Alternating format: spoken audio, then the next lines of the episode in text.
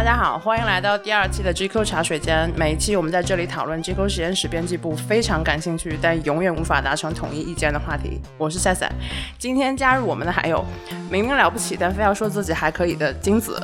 天哪，赛老师明明可以直接骂我，但是他却给我来了一个个人介绍，真是荣幸。我是金子，以及年上有为但偏偏说自己最爱陈建斌和雷佳音的兔子。大家好，我是兔子。而且我最近发现，就是陈建斌和雷佳音，我原来以为我在爱的是两个人，但是我在看了春节档的《满江红》之后，我发现里面的雷佳音就是无限的在陈建斌画，不知道大家有没有？确实，确实，对呀，他非常陈建斌。以及还有每一期会在这里默默观察我们的老板 Rocco。大家好，我是 Rocco。你看《满江红》吗？我看了《满江红》，我这次看了《满江红》之后，对于雷佳音就是好感度倍增。今天的正题开始之前，想问一下几位，在春节期间做的最惊天动地的一件事情是？我我我每天都学法语，我大年三十晚上还在做作业，大年初一也在背单词，我真伟大。那我们沿袭一下春节精神，给大家用法语打个招呼。本如何？这个我看《艾米丽在巴黎》看了一季，我都会。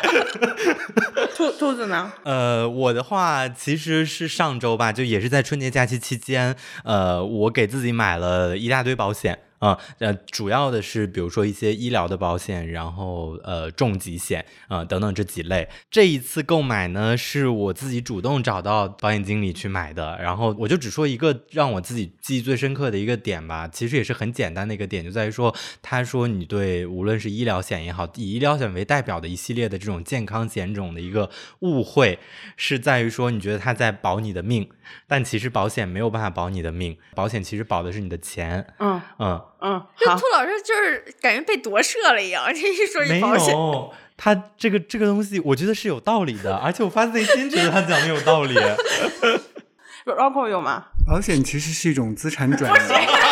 你说大家真的很关心保险，没有这个掉了。我就是春节的时候去泰国旅游了一次，然后觉得心里挺难过的。三年的国内生活之后，第一次出去嘛，很多国外的旅行的一些细节也都忘了。但是我最大的一个发现就是，过去我感觉在泰国好像支付还挺方便的，但是现在确实是，呃，能收银联的也越来越少了。听一个非常懂在泰国生活很久的一个朋友跟我讲的，据说好像是因为银联经常发发生诈骗，所以他们就不收银联，说 Alipay、WeChat Pay，OK，其实很多地方也都不可以。我们就刚顺着那个钱的事儿，就进入我们今天的正题。前段时间，我们的同事范小叔主导了一篇以小镇贵妇为主题的稿子。排开这个说法本身的戏谑，还有就是大家可能会要想，什么是小镇？到底哪里算小镇？还有可能它不是一个特别性别意识非常先进的说法。在这篇稿子里，我们真正讨论的是，就在老家工作生活，然后过得比较滋润同龄人。所以，我们今天就想就着这个稿子先开始说，然后看看能聊到哪里。那先来问一下 Rocco，就你对这篇稿子，你有什么想说的吗？我对小镇贵妇的一个理解，其实是起于大概十年前吧。我去英国旅游的时候呢，碰到一批朋友的一群老乡，他们都是浙江人，都读的是挺好的 UCL 这样子的大学。后来聊起他们的行踪的时候，发现，诶，他们全都是回到了自己的家乡。他们的家乡甚至都不是浙江杭州，就是类似于像呃台州啊、宁波啊、温州啊这样子的城市。他们可能回来的时候呢，也在上海或者北京短暂的待过一两年。但是呢，毅然决然的就离开了大城市，回到了老家。然后我还看了一下他们的朋友圈，反正就是天天跟他们穿着打扮都很类似的人聚会，偶尔带着娃，生活感觉过得挺滋润的，一天到晚好像不用上班。后来问了一下，他们也就是回去，有的可能就是考了一个公务员，有的呢就在家收租。反正就是蛮符合韩剧里看到的一些所谓的上流社会或者是贵妇的生活，只不过呢，他们生活的是在一个小镇。那这个小镇的概念其实就是要刨开北上广深或者是大部分的省会城市。我的定义是这个样子的，所以当时就让小叔做了这样的一个题目嘛。大家的反反馈也都是挺一呼百应的，就说啊，我身边就是有这样的人，然后我身边有很多就是生活在老家的一些朋友，他们平时都不会聊我们做的稿子的。他们会主动来说：“哎，我们身边的确有好多这样子的人。他们因为行事作风过于的有自己的腔调，典型化，所以每个人感觉身边或多或少都有这样子的人。所以你们对于小镇的理解，以及对于小镇贵妇的这种呃认知，大概是到一个什么样的程度？”我没有参与写这一篇稿子，所以我第一次看到它呢，是在我们发稿前一天晚上，我们内部的标题群里，没有细看，就是没我就看觉得，嗯，起标题是够用了，我就觉得这个选题太厉害了。这一类的稿子让我想起我们大概在三到四年前，其实我们会做很多气质很相似的，同样打引号套路的稿子，比如说 SKP 观察呀、恒隆商场观察，一系列的这种真实的上流社会的观察。然后，那现在我们开始视角从真实的贵妇变成了小镇贵妇。我们三年前所有的选题都可以在前面加以一个小镇的。前缀之后再做一遍，小镇朋友圈观察、小镇黄金周分析报告等等，有太多选题了。我昨天今年一年都不用发什昨么选题，天开选题会的时候，你咋不说呢？我没在，你要说的话也不至于这么痛苦、是一个啊、法宝。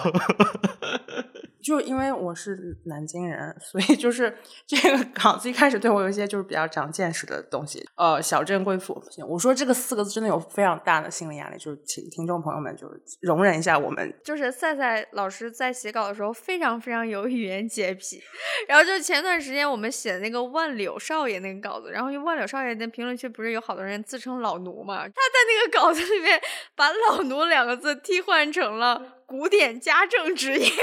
好 了好了，现在你继续说。里面有一些他们的生活方式是我的确就不知道的，因为一开头会说尼泊尔羊毛大衣，我就那那什么东西，后面会说到一些南方小镇的小镇贵妇，他们就不买特斯拉，因为单位不让进，我真的不知道这个事情。真实的原因其实我也是一知半解，是因为有摄像头吗？我看对对，因为很多呃比较敏感的单位是对出于保密是不让特斯拉进的。那其他电动车可以进吗？在小镇最流行的电动车是比亚迪唐汉宋三个系列，真的满大街都是，真的。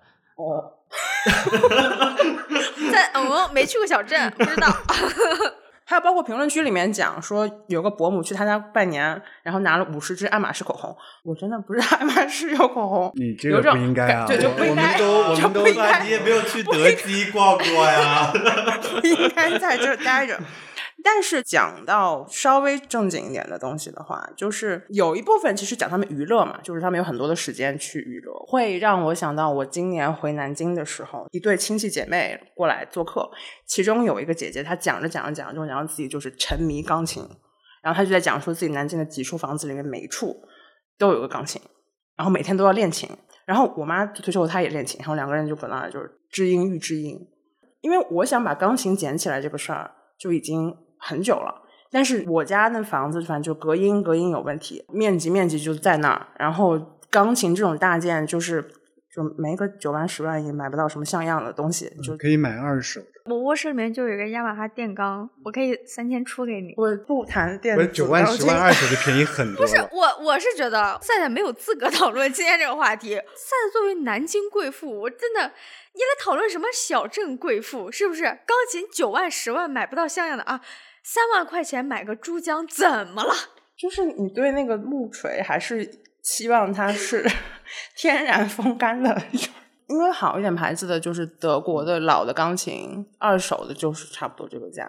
沈慧贵妇，我们先不聊钢琴了。金子，你作为这篇稿子的深度参与者，你有什么想说的吗？或者想分享的一些幕后采访花絮吗？这篇稿子虽然写的是小镇贵妇，但是我们整体写是从大多数的普通人，也就是说小镇做题家的角度去写的。如果大家之前也读过一些实验室的文章或者怎么样，大家就会知道，就是我 somehow 是一个小镇做题家的代言人。写这个稿子的时候，有一些记忆就涌上我的心头。我印象特别深的是，说小镇贵妇他们基本上都会去英国或者澳洲留个学，然后我就想起来我大学期间。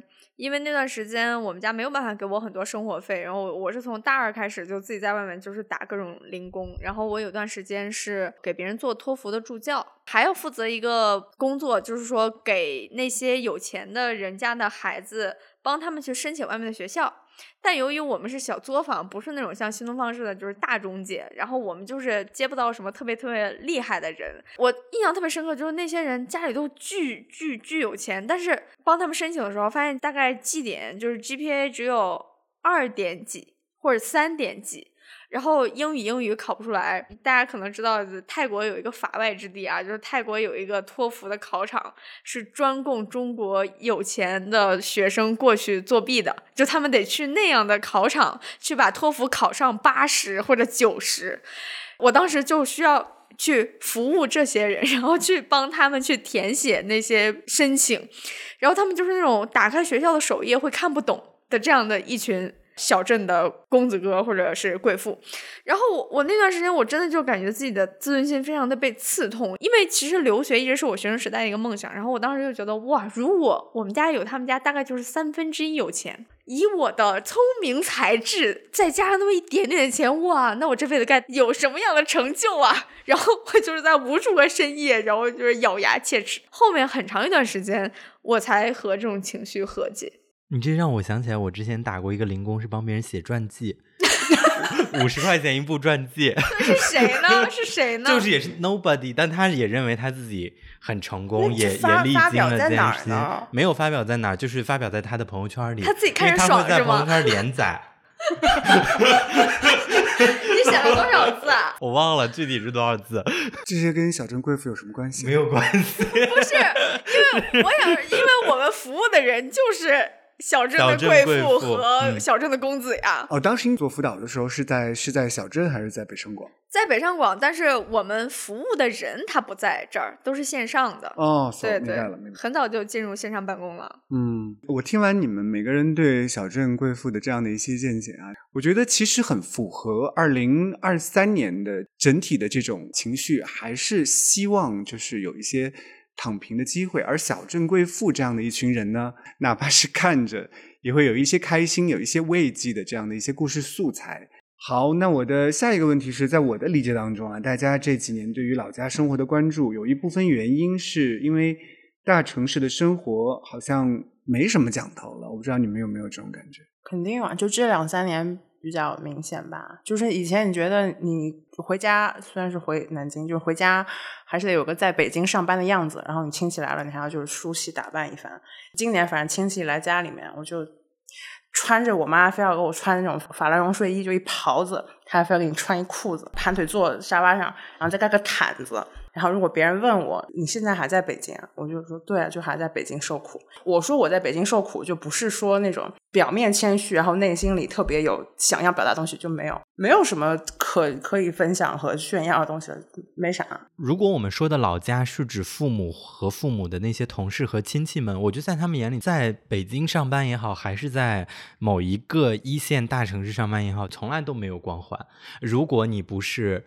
在体制内工作的话，比如说我爸妈到现在都觉得我没什么正经工作，就哪怕你一个月赚十来万，也没有正经工作。也没有，也没有，也没有，也没有。咱咱公司 是五险一金、额外商业保险，过年还发购物卡，就是还要还要咋样，还要咋样是个正经工作。他们其实依然还是会觉得，就如果你不是医生、老师或者公务员的话，他们就会觉得你在做一个没有保障的工作。那我觉得还是你的小镇不够穷。在我们家那块儿，是所有的孩子从小就听这句话，就是在北上广捡垃圾都不要回来。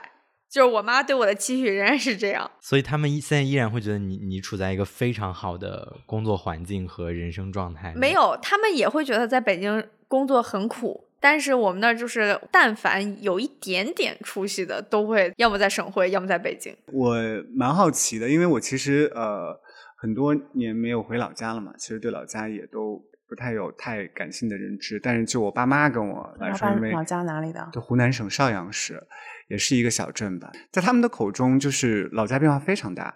不管是整个城市的绿化也好，还是各种设施也好，还是各种所谓的酒店餐馆也好，都焕然一新。天天就是忽悠我回去。老板，你都做成一个这么大杂志的主编了，他们仍然希望你回到邵阳。他们不是希望我回去工作了，只是希望我回去看一看。我在想说，我们展开这个你们刚才聊的在北京工作有没有光环这个事情，其实也应该对比着来看，就是呃，像中国的这些所谓的小镇，他们现在的一个。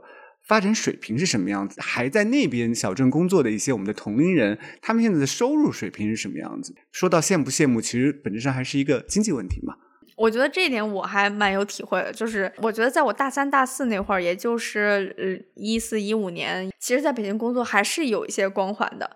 那个时候我们老家是没有日料这种东西的。然后我当时也说了嘛，我不是做助教嘛，然后我一个月赚可能两三千的小小零花钱，然后我当时就觉得自己有钱了，然后我就回去跟我妈说，这你知道北京有蒸鲜这种回转寿司吗？就是 我特别骄傲，我天，我竟然吃过三文鱼这么高级的东西，我当时哇，我超级骄傲的。然后后后来就是我和我妈有有有一个机缘巧合，我们俩去了郑州，然后。郑州嘛，就会有一些和北京差不多的那种牌子。我就想，哇，这就是我的主场了，我这熟啊，这我都熟。然后我就带着他去吃了呷哺呷哺，一个我我认为在北京有，然后在家里没有的东西。然后大城市消费。对，然后今年他来北京陪我过年嘛，然后我就仍然有一点淡淡的那种大城市生活的骄傲啊。然后我就给他介绍我家里那些咖啡，然后我说，哎，这个罐儿咖啡它比较便携，你可以带几包走。然后我妈就说，啊。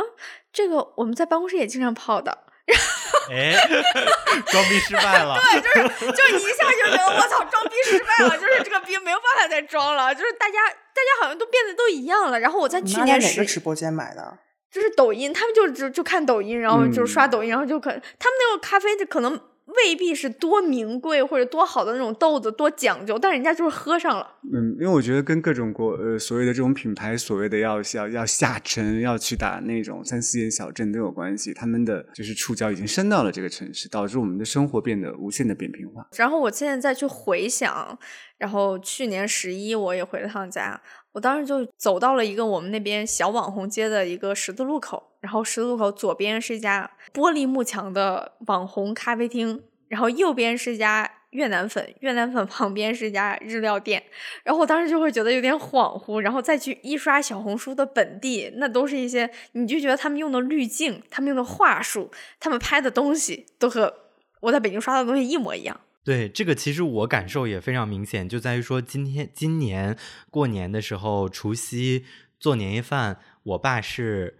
跟着小红书学的，就是我没有跟他们讲过这个软件或者是怎么样，但他们现在自己成为了一个小红书的用户，你知道吗？就是我爸和小红书 这两个词放在一起，我真的觉得有一点次元壁破了。就和刚才金子和 Rocco 说的一样，我觉得像比如说互联网的基础设施和物流。这两件事情发达到现在这个程度之后，其实大家上的是同一个淘宝，同一个小红书，刷的是同一个抖音。你只要在网上能买得到的东西、服务等等，其实基本上大城市和小镇之间的那种水位差已经被无限的趋近于消失了。而且很多人就老是在聊什么信息茧房、信息茧房这个事情，可能你在小红书、淘宝上刷东西不一样，其实信息茧房没有大家想的那么严重。我是觉得就是复制，就当然听起来是句废话，就是复制过去的东西都是一些比较好复制过去的东西，就是比如说咖啡店是相对容易复制的。然后还有可能是一些 fast carol 这样的餐厅，比如说类似像 Wagas，呃，蓝蛙，然后还有一些做法其实相对比较简单的一些料理，这些东西是好复制的，它就复制过去了。但是北京这点上可能不是特别明显，就是你如果说大家已经复制了上海的那种 bistro 的场景，我觉得还没有。就这些东西，它相对来讲小规模，然后有自己的独创性。且不是那么，它没有成为一个品牌。大城市跟小镇无限接近，就是还是有这个部分是可能它就是在小镇是没有办法有市场的，因为它需要一个品牌识别度或者 name recognition，它建立起来会更加复杂，所以这可能还是大城市保留的一些东西。然后北京可能会保留一些。中东餐厅啊，就非洲餐厅啊，但这个东西我觉得还是北京挺重要的一部分。它可能不那么上相，但是这个东西可能还是大城市。你说的这种大城市比较独有的东西，它其实本身在大城市消费它的人群也其实也不是一个大的数字。我刚才想一直想问的一个问题，你们都没有给我答案的，就是类似于小镇那边的工资水平大概是一个什么样的人均的数字？这样，我妈现在仍然。拿上两三千块钱，就可能很很多年很多年没有涨过。但是你住不用花钱呀。呃，如果你回家还是那种国企或者事业单位，就是你们家当地的那种厂子，很多地方有食堂。比如说我妈他们食堂，象征性的收你个几块钱，然后吃的东西就是呃那种大学食堂水平，然后几菜一汤就随便打。那基本上你生活成本是极低极低的。之前我帮我妈买家电的时候，我就发现了有一个东西非常冲击我，就是我陪我妈去买电视。我印象里啊，我总觉得电视这个东西可能呃五千多块钱差不多了，但是基本上线下店里面所有的牌子都是一万及以上。我后来没有在那个线下给她买电视，我在我在网上给她买了。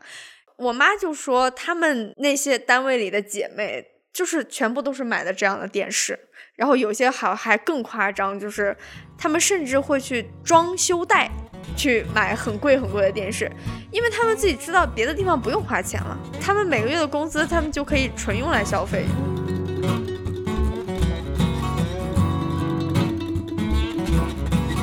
哎，说了这么多，其实我还是有点困惑啊。就是大城市的生活在你们的眼中真的变得这么苍凉了吗？你觉得就是一个是我们在北京嘛，就是北京作为一个就是受苏联美学影响非常大的城市，呃，肯定会受一些限制。如果在上海的话，可能不太一样。这个是对“苍凉”这个词的反馈。但是就是刚才。听下来就是一直在说，就是大城市青年和小城青年的生活方式变得无限趋近。我就总想到大城市里面独有的新贵，就是大厂员工。如果再收窄一点的话，就是程序员。然后有一天有个朋友问过我，他说：“从你的视角来看，你觉得程序员算成功人士吗？”这个问题就是你。如果深想一下的话，其实还是挺有意思的。你从一方面来讲，就他们的经济实力是有目共睹的。我就说这个群体啊，就给人的印象，毕竟每年到年终奖季节的时候，我们都会看到就非常惊人的数字。然后，七七老公税前七万八。然后抛开钱这个事情不说的话，他们在做的事情肯定是塑造这个世界很重要的一股力量。但是抛开这两点的话，好像他们在外在呈现里面一直觉得他们还是一个非常朴素低调的那么一个状态。就像当时很多年前阿里的 P 八来去发出那个征婚广告的时候，其实我觉得刷新了大家对程序员的印象吧。就可能之前只是很模糊的知道啊，应该可能是赚钱或者怎么样，但不明白你的。你的生活实际上好到什么标准，以及你自己对于自己的伴侣的期待已经达到了一个什么程度？然后包括这两天都有在看到的关于字节的一些程序员啊，然后大厂的员工啊等等一些行为的讨论，其实我觉得都是这一类。如果要让我回答那个问题，就关于如果我们我们的眼中程序员是不是成功的话，可能我自己的答案也不会把程序员归为 typically 成功人士。因为像比如说，我大学其实是一个理工科的大学，我现在非常多大学的同学都正在做程序员。那我觉得他们整体的生活状态呢，就是宅。他们有钱吗？那当然是有钱的，但依然宅。他们非常痴迷于要攒钱买一套房子。嗯，在其他的。行业或者职业里，我没有感受到这么明确的那种痴迷或者目标，但是在程序员的这个这个人群里，这个目标就非常明确。可能也是因为这一群人既有钱，同时就像刚刚赛赛说的，他们不会再去进行一些。那样的不灵不灵的消费，所以其实他们这个钱是会留下来。那他们能够所所可见到的可视的目标，其实就是买房买车。我我是觉得用朴素形容程序员，这个形容就已经非常过时。只是人家的钱没有花在你认为人家该花的地方。你拎个两三万的包，你觉得哦这是一个奢侈品，但人家买一个超贵的车，那就不是奢侈品了吗？但凡你走进一个程序员的家里面，你就会被他的各种叫不上来名字的东西所震惊。如果你不是亲眼见到，你都不知道这个东西存在。就比如说电视幺零八零 P 网上有四 K，四 K 网上现在还有八 K，就算人眼已经几乎看不出来任何区别，但是大家仍然在把这个东西往上推，越往上越贵。而且前段时间我去了一个朋友家，他也是大厂的员工，发现他的沙发两边竖着一个东西叫做回音壁，在小小的客厅里面。造就一个立体声效果，所以就要在沙发的两侧竖起两个耳返，就是大大的音箱的耳返。然后，如果电视里面有一些什么惊涛骇浪的场景，然后整个沙发都在嗡嗡嗡震。然后我就想，哇，竟然会有这种需求，而且竟然有人把这个东西做出来，而且类似的东西还有很多很多，你不知道他们在上面花了多少钱。刚才音箱那个是一类，就是属于你，如果你在那儿的话，你就会觉得它很厉害。还有一类那种 gadget。刚接着兔子说宅这个东西，就是最近大家说 man cave 嘛，就是 man cave 这个词，如果你细想的话，它就是说男人的空间，男人的这些玩具室里面，它就像一个洞穴一样，里面黑漆八乌的，好像就是不是一个非常光彩夺目的样子。但是里面它会有各种各样的，刚才金子提到的，就是你也不知道它干什么东西。音箱这个是一类，它性能非常卓越。还有一类东西是什么？就是它就是一个工具。我有个朋友，他那天跟我说，他买了一个就是手持的滑动轨，他把他的相机架在上面，然后这个相机就是可以这样推进、推远。那个东西应该他买的也造价不菲，他就玩的东西就是玩了一下午，就是非常之沉迷。然后他给我看，反正我是不懂。除了像音箱这样子的东西之外，还有他们有各种各样这种，就是你叫它玩具也好，工具也好，这样子的东西，它就是可能离传统的生活方式就更远了。我我还知道有一些程序员，他们不是会有很多块屏幕吗？传统上以为他们都是用那些屏幕来写码的，但是其实他们有的人会非常有情调，就是多出来一块屏幕作为。伴随屏或者氛围屏，那个屏幕就是用来播放一些美丽的壁纸，就是给你一种气氛，让你在工作或者坐在电脑前面的时候，你整个觉得哇，感觉非常的轻松愉悦。就是他们会不断的给自己创造这种需求，然后每次见到这种新的需求，就会就会让我觉得。好像我对生活方式这四个词的认知还有很多的空白。如果说回到小镇贵妇的话，就是小镇贵妇有点时尚杂志的余晖嘛。就其实小镇贵妇她的那种生活图景的这个具体的类别，其实是我们从小最熟悉的那个类别，也就是时尚杂志为主力的做出来的这么一个类别。它可能价钱是一就是是是一个辅助，它你看那个图。它看起来就是 bling bling 的，但是大城市里面还是存在另外一种不会那么快速的复制到小镇的生活方式，就是这种完全以兴趣为主导的这种消费。但我的想法有点不一样，因为我们马上在做另一个选题嘛，叫翡翠 lady 嘛，其实也是小镇贵妇当中的一群资产更雄厚的人，那他们对。翡翠的钻研，他们也是可以说的头头是道。我觉得这也是一门学问，包括他们对于刺绣啊、材质的一些痴迷。其实他们对于这些东西的痴迷，不亚于大城市的人对于某一些高精尖的 gadgets 的痴迷。所以，呃，我还是觉得大家之所以对小镇贵妇有那么大的羡慕感，还是在于大家会觉得小镇的生活。本身是安逸的，但是你安逸的代价就是你丧失了各种大城市可以享受到的便利和一切好处。但是回头一看，你在那边什么都占着了，又安逸，还能享受出各种所谓的一般人会想要的一些生活方式，这才是大家对于他们的这种生活更羡慕的一个重要的点吧。讲到安逸的话，可能其实是我看到这稿子的第一反应，就是大家对好生活的标准变了。安逸变得非常重要，然后被挤下去的那个东西就是看到更大的世界嘛，就是会体验各种各样不同的人生。就这个东西你说出来，它依然有吸引力，但是好像它已经不是排位非常高的一个东西了。是我我觉得我可能是一个在这方面是一个特例，因为这件事情去去体验更大的世界这件事情。在今天，这这个世界已经变得一比较糟，这这个时候，它仍然非常的吸引我。就是我我我前两天就是脑子里面冒出来一句话，我感觉我就像是一个全球化时代的移民一样。这个移是就是遗产的遗，对。就是我感觉我我我好像被这个时间抛弃了，我我就永远留在零八年，就是我家大门常打开的那个时候，我我的梦想也停留在那个时候，就是我我现在都非常羞耻，我都不好意思说。我仍然会觉得“世界公民”这个词在在我眼里就是闪着金光。我如果走在路上看到一个人，他英语说的很溜，他会很多国外语，然后我就会非常的羡慕，但比我看到小镇贵妇还要羡慕。我就觉得这个人好酷，他可以体验很多不同的生活，和全世界的人一起谈天说地，我觉得非常的酷。他是一个高维生物。那个时候促使我报考新闻专业，就是一直我从小到大一个一个想法，就是我觉得一个人的生活就像一条线一样。你这辈子，世界是一个平面，你只是一条线，就是大家知道线的面积就是零，对吧？线是没有面积的。但是如果当很多个线交叉在一起的时候，成了一张网，它就有面积了。就是我想，我想要过一种有面积的人生，我不想要在一张纸上只做一条线。就是这个想法在今天仍然仍然就是激励着我。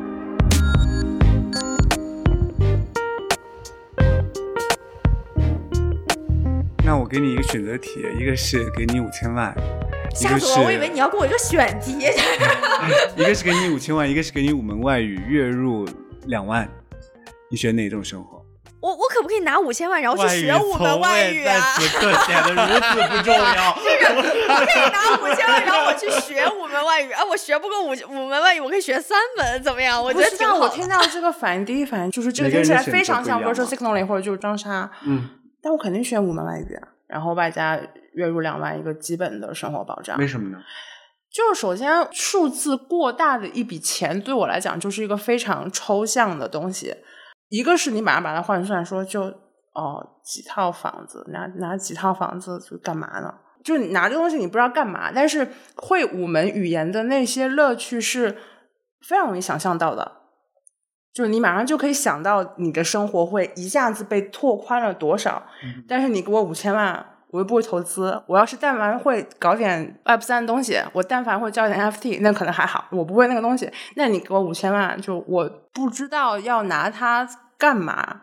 转念一想的话，我仍然我觉得五门外语挺好的。就是我我我但凡想象，我可以用流利的英语和法语写出我用中文能够同样写出的那种东西，我就觉得爽死了。当然，这肯定有一点，就是我们只能基于自己现有的生活去想象，不知道五千万就是像老板这样的生活。到底是什么样的？就是有种五千万，就是能能干嘛呢？因为我的感受不太一样，就你选择是，我肯定选五千万。但我觉得这不在于五千万是一笔多大的钱或者多少的钱，而在于它是给你此时此刻这个人生阶段加的一个 buff 嘛，它是你后面人生的基础设施。那在此时此刻这个。世界的环境下，技术的环境下，你有五门外语作为你起步的基础设施，和你有五千万作为你起步的基础设施，肯定是五千万的基础设施更好。因为你，你五门外语作为基础设施去开展你后面的生活或者搭建公司，你完全可以用五千万去招五个在这五门外语上很熟练的人来去帮你做你想做的事情。我是只站在一个运营你人生的角度来考虑。当然，我觉得金子刚才说的那个。答案不在我这个答案的考量范围内，因为它是精神享受。但如果你你想要追求的是更远的一个明确的人生目标，而不是某一种确切的个人体验，比如说你要赚够多少钱，或者你要达到一个什么样的目的，你要奔着那个目标走，你觉得你要达成这个目标的路上，你需要一些工具。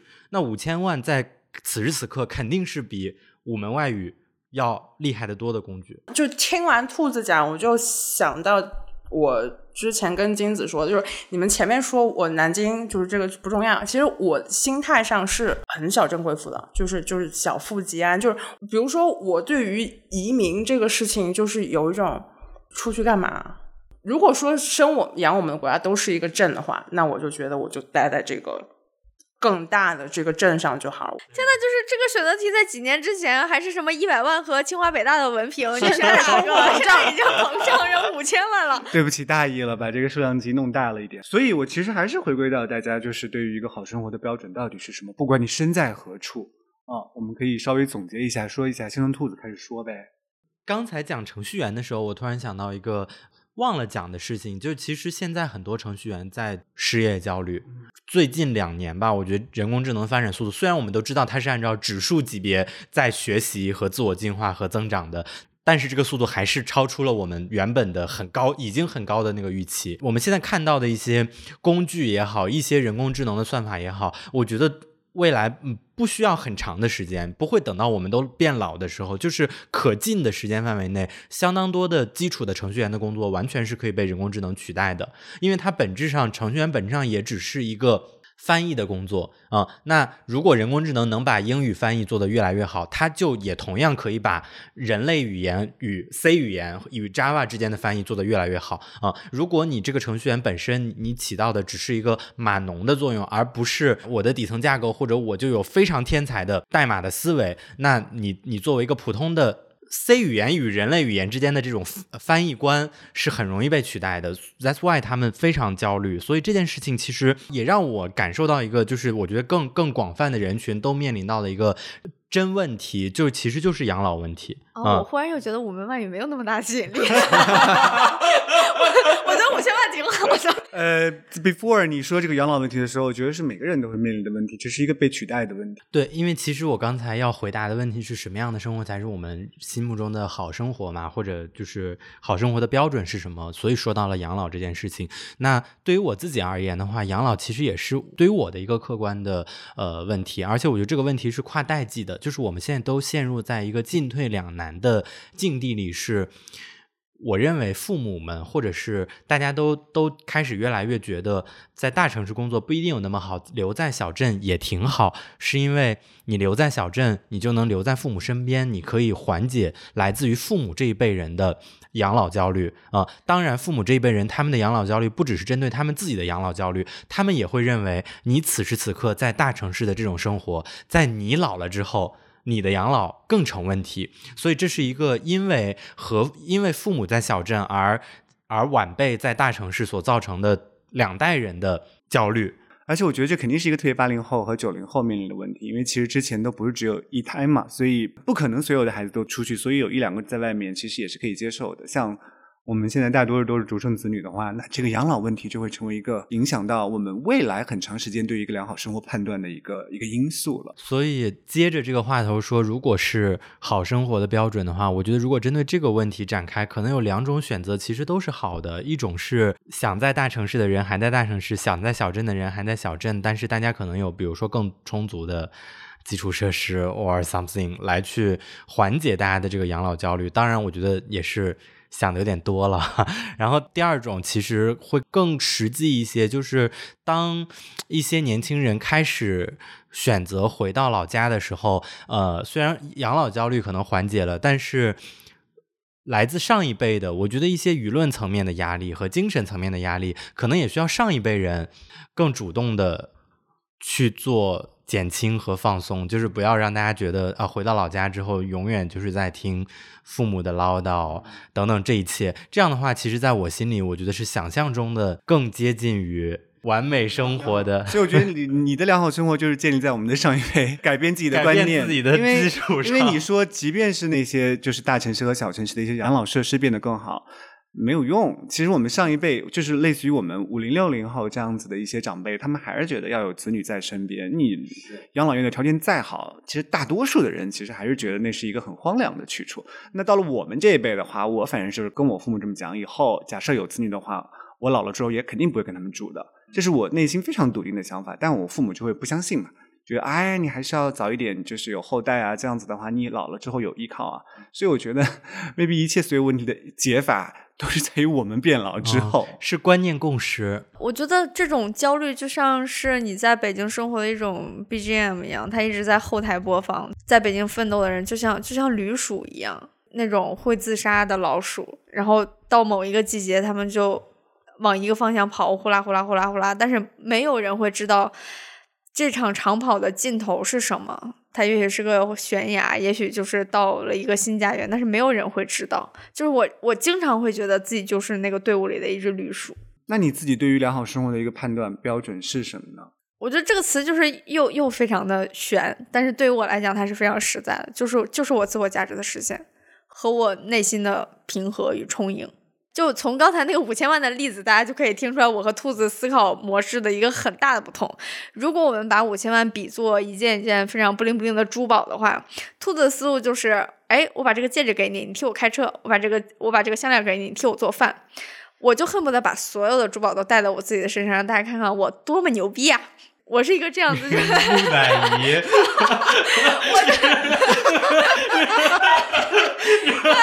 这就是一个木乃伊呀。对，哪怕就是这些东西在我身上，就我我觉得哇，坠的我好痛，就是我我我我很累，但是我我仍然觉得就是这这就是我的价值。刚刚讲了这么多，就是关于责任之类的东西，我觉得我我想可能听起来有点不负责任。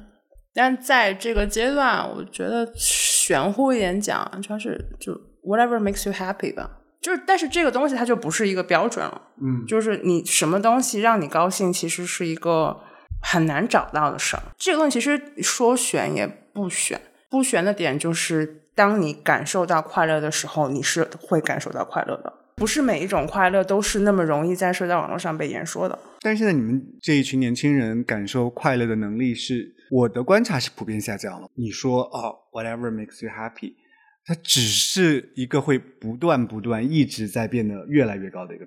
或者说不用 H word 就是这么大的一个词儿吧。我现在越来越感觉到，人活在这个世界上最重要的能力还是 have fun，就是 like if have fun doing something。从我来讲，我还是觉得生活是一个一个的片段拼接起来的，这也是我的某种失败人格，就是我没有长期的规划，我想象不到说，我说我五年之后要哪里，这很难。对我来讲，生活是一个一个片段拼接起来的。那如果生活是一个一个片段拼接起来的话，那的确最重要的能力就是 have fun，尽可能你的每个瞬间是你自己是开心的。当然，肯定你要去一旦把这个东西变成了一个目标，它会非常痛苦。我只是觉得这个东西它在那儿，然后我我知道这个东西是好的，然后我能不断的去接近它，大概是这么一种感觉。对我，但是我觉得 have fun 的能力很重要，对于所有年轻人都很重要。但是大家特别擅长记得自己 suffer 自己受苦的瞬间，所以一个小小的建议就是，大家在 have fun 的时候明确的记下来，告诉自己一切都是 worthwhile 的，否则你真的就是人性嘛，会容易记住那些更特别的受苦的经历。我不知道是人性还是，但的确我在杭州待了两年，然后回北京了。然后在杭州人中秋回北京的时候，有一次跟朋友去吃火锅，然后我当时第一个感觉就是，北京人咋这么爱抱怨呢？我觉得我在杭州很少听到这些东西。当然，可能也跟从事的行业有一定关系。你在一桌上，就是你就听不到任何一句好话。大家总是会记住这些自己 suffer 的东西，是不是人性？我不知道，因为我觉得在杭州。没有这种感觉，这个不是一个饭桌上的话题，大家可能聊的是一些更加家常的事儿，去哪儿吃饭啊，然后妈妈会说自己小孩啊，就是这种更加家常类的东西。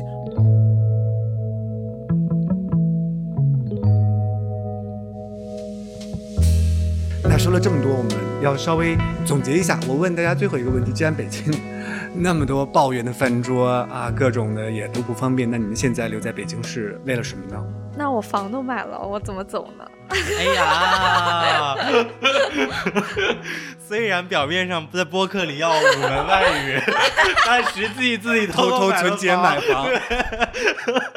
那除了除去这个投资性的行为，你为什么还留在这里呢？因为我真的没有办法回到小镇。我不是说我嫌弃小镇或者怎么样。我我说这里的不能是我的能力不足以让我回到小镇，就是你可把这个能翻译成 capable，就是我我不 incapable，就我没有办法回到小镇，因为我不会应酬，我不会搞人情，我我不会做生意，我只会写字。小镇不需要我这样的工种，然后我到那边也不会如鱼得水，我我永远学不会高启强那一套，就是我不具备小镇生存的能力。我只能在北京这种尚且呃这个普罗大众都遵守规则就可以过得比较好的地方生活。嗯，所以小镇小镇生活是社恐不友好的，不是社恐不友好，我觉得它是一种混乱，然后在混乱中找到阶梯是一种非常高级的能力，那种能力我现在还没有。但是混乱其实也就是人际关系比较混乱，需要你去打点的东西很多，因为相对来说是更接近一个亲人社会一些吧。那兔子呢？我觉得，我觉得和刚才其实金子说到的这个点会比较类似，就是可能比如说逃避一些过于亲密的人际关系，剪不断又理还乱的那种，呃，包括父母在内的各种各样的七姑八姨或者亲戚，呃，老家的朋友啊，他们会给我一种。屋檐的感觉，嗯，而如果是在北京或者是在一个外面的大城市生活，我觉得会更像是一种没有屋檐的生活。你可以随便做什么，无论对或者错，健康或者不健康等等各方面，没有一个人会来 comments 你的这个行为，嗯，但是你你如果是在老家的话，无论做的好与不好，或者是怎么样，他永远会有一个人在下面给你写批注，就是我不想做所有事情的时候都想着会有人来写批注，嗯，那赛赛呢？就是你的老家也不是个小镇，那你为什么还要留在北京？事业单位之城，就是回不去啊。其实我没有一个特别掷地有声的一个回答，说我为啥不回去？我先是想到有次有个朋友跟我讲，他说谁要是觉得喜欢北京，那这个人就是有病。我说你不是刚在北京买房，怎么还说这种话？他说我觉得。